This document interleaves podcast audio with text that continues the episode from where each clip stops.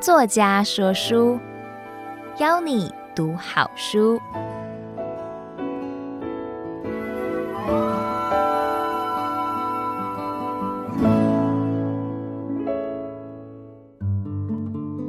您好，欢迎收听爱播听书 FM 制作的书斋音频。作家说书，我是廖玉慧，我会为您挑选值得阅读的好书。让您花短短的时间了解书籍的精华。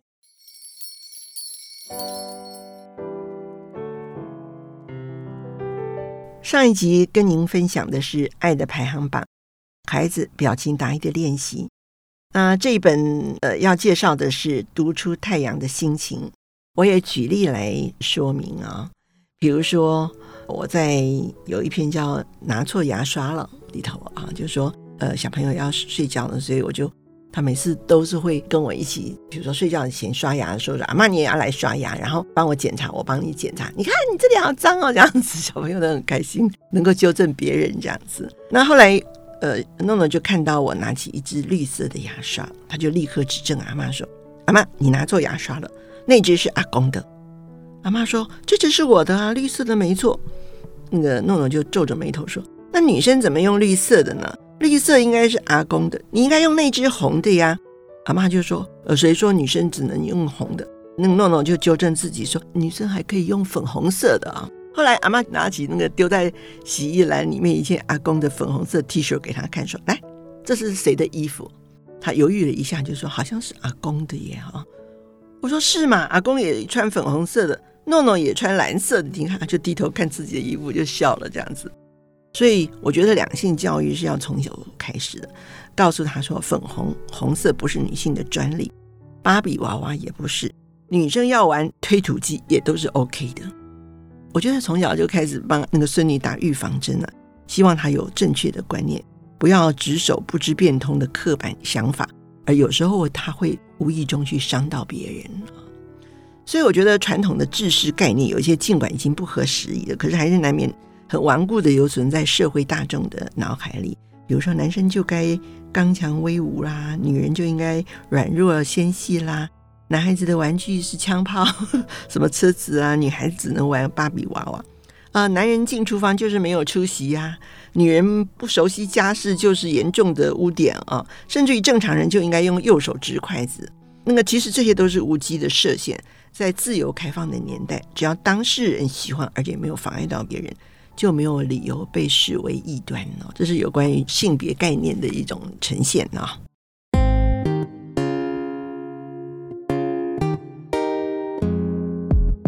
另外，我想要说一个故事，就是有一天我们阿嬷跟这个姑姑就翘着二郎腿，也就陪孙女聊天了啊。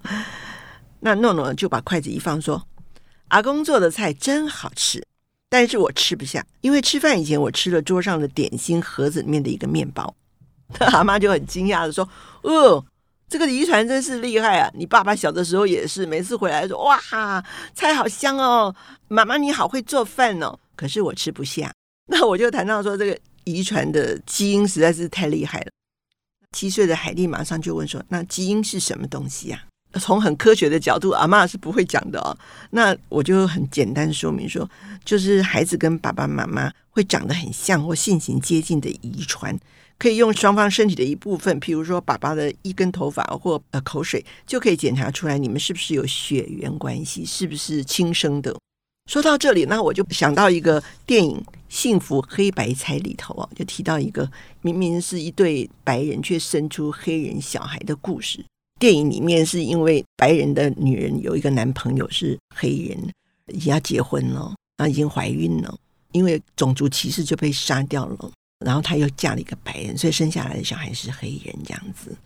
我就说，以前的美国白人跟黑人是不平等的哦，黑人往往沦为奴隶哦，要伺候白人帮忙做所有的家事。姐姐就马上就看到阿公在切水果，她就说：“那是不是跟我们阿公一样？”阿公做饭又切水果，也是奴隶嘛？阿妈就差一点喷饭，就是说奴隶是买来的，经常在菜市场里面排成一排，让白人端详啊，什么看身材什么什么的。而且他们买来的奴隶是不能够主人一起吃饭，要站在旁边伺候啊。那我们的阿公有这样吗？他是不是比任何人都早睡？他坐在客厅最舒适的椅子看书看电视，他跟我们一起吃饭，他不必站在旁边伺候。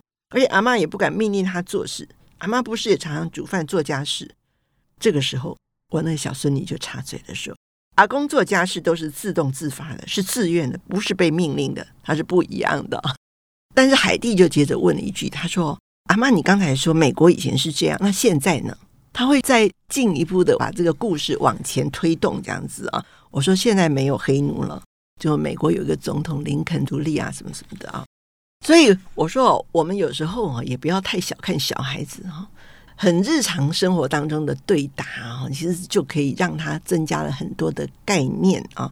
比如说，嗯，因为当时正好是选举期啊，啊，这些看起来是一个家国之大事啊，可是对一个七岁的孩子，甚至于我们要选举期的时候，我们举行假投票，我们选家长，我们就投票印那个投票单出来，然后也有一个印章这样子投票，结果后来是。姑姑当选家长，那个礼拜他可惨了，很多人都去找他的麻烦。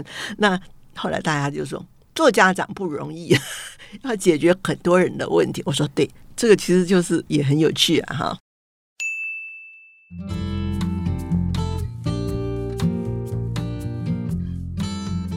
刚刚提到这个男女性别的问题的时候，读出太阳的心情里面，我们看了这个《鹅妈妈要出嫁》，那是一本。谈强权剥削的一个书，饲养的母鹅被有钱有势的人看中，就强迫分离。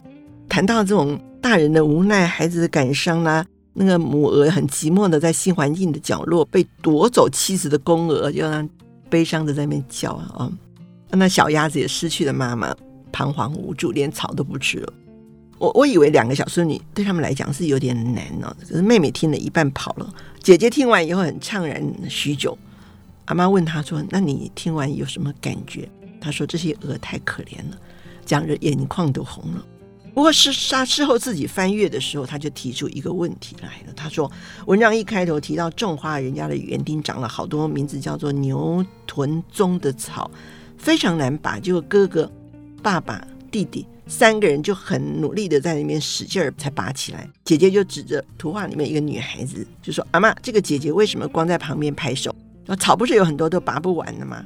因为她是女生嘛，我就差点哑口无言了。我就反问她说：“那如果你是那位姐姐呢？”海蒂就很笃定的说：“我一定会一起去拔草啊！”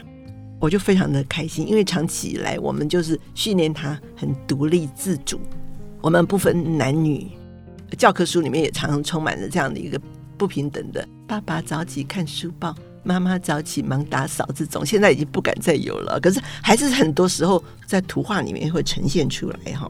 这种绘画者在无意中沦于传统知识分工的窠臼，小朋友在阅读《鹅妈妈出嫁》的过程中，有能力从图画当中来发现问题啊。可见呢，女权经过几代的努力是很有成长的。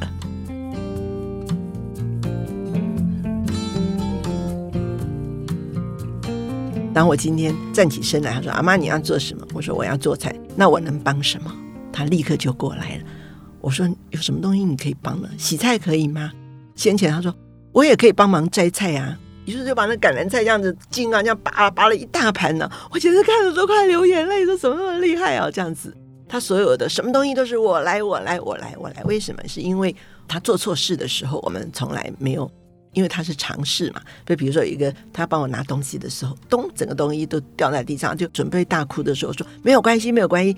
第一次都会容易犯错，阿妈小的时候也经常这样子。那我们就是要练习，因为你们太小，还没有测量出那个距离来，所以来来起来，我们现在把它收起来，你再拉一次看看。我就教他说，你左手要扶着那个杵子，然后右手拉那个东西，看到差不多一半的时候就可以停止了。那就再试一次看看，再试一次看看，他就好战战兢兢在那试啊，所以慢慢他就知道怎样拿这个距离啊，所以我觉得这个学习真的很重要了哈。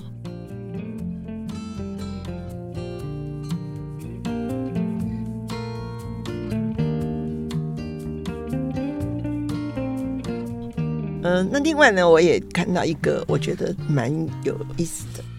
看了一本书，叫《让世界更美丽的方法》这样子。那有一天，我们就去国家剧院去吃晚餐。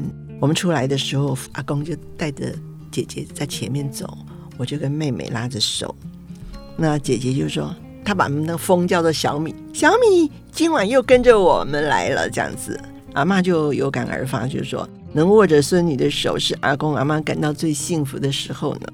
小的就说：“那么阿嬷，我们要紧紧握着手哦。”那我就一时心荡神怡，就说：“以后阿嬷老了，你也会握着我的手吗？”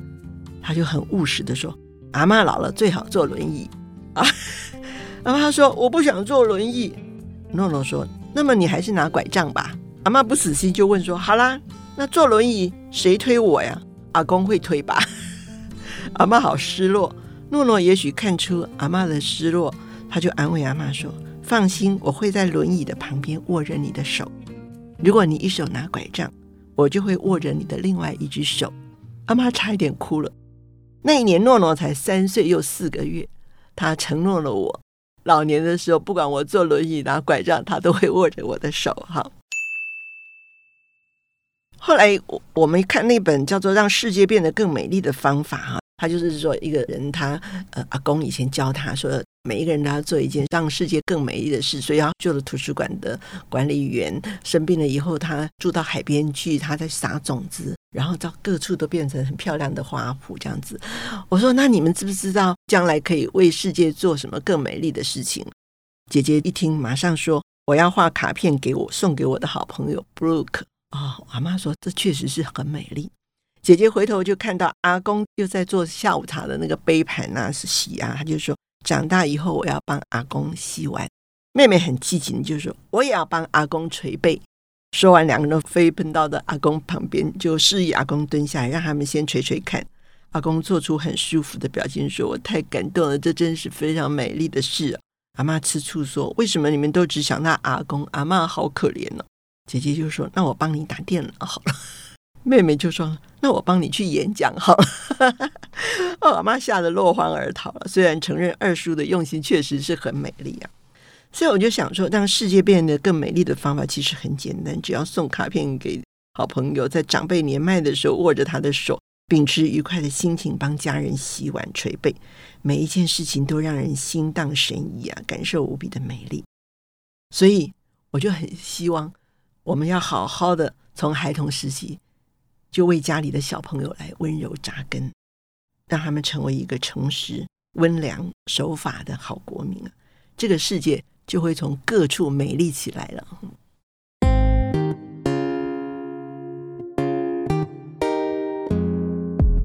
除了阅读之外啊，我们还有很多的方式来培养小孩子。比如说，我记得我第一次带着小朋友去听音乐会，他是一少年儿童合唱团，结果是外国来的，所以他们唱的是别国的语言，这样子，有小孩子就很兴奋，因为我们行前有给他做一些说明啊，说我们听音乐会的时候不能够讲话，如果睡一点点觉没有关系，不要打呼。然后去了以后，一开始就。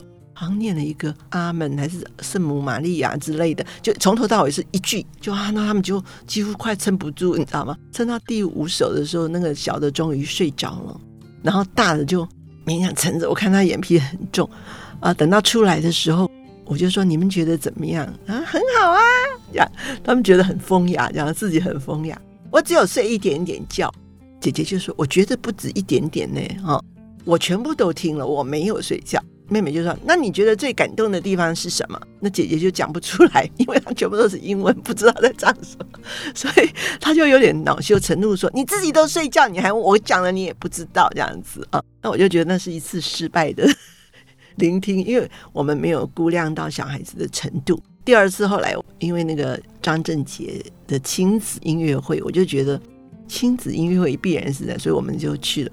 哇，因为张正杰真的很会带小孩啊，他们中间还有吃那个养乐多，就很开心哦。那他们都听懂了，然后对乐器的辨识，小孩子回来了就非常的开心。他妹妹就非常起劲的说：“我要来学钢琴。”自己就弹，哎，还蛮有一点天分的，可以弹出很多的童谣这样子啊。那像这种东西，其实我们有心来做，还得要有一些配套的措施哈，就是说不能够。揠苗助长啊，就是说音乐啊、戏剧啊、美术跟文学的熏陶，当然都是心灵的饗宴。经常带着孩子去参加，耳濡目染之下就有收获。尤其是音乐诉诸听觉啊，人的感受是最直接的啊。所以安排活动的时候，如果能够掌握节目的难易程度，才不会减损小孩子聆赏的兴致。就好像有一次，我的小孙女站在那个我们家对面的那个华光社区，都拆掉了以后，种了很多树，很漂亮，然后有大块的蓝天。她忽然间跟我说：“阿妈，我觉得这个世界好美丽哦。”那我以为她看的是那个蓝天绿树的美丽。结果不是，她想了半天，她说：“我觉得这个世界很美丽，是因为我有爸爸妈妈，有阿公阿妈，有外公外婆，他把所有认识的人都讲出来了。因为有他们，所以这个世界好美丽。”那个时候他才三岁多，我就想：哇，真的美丽的环境，这个环境的那个绿树蓝天，它在潜意识里面是影响着这个小孩子的心灵的活动，它是人跟物的一种河流啊。那个是一个，如果从心理学来讲，它是一个高深的学问；可在生活当中，它是一个简单的东西。所以，让他们多接近自然是很重要的。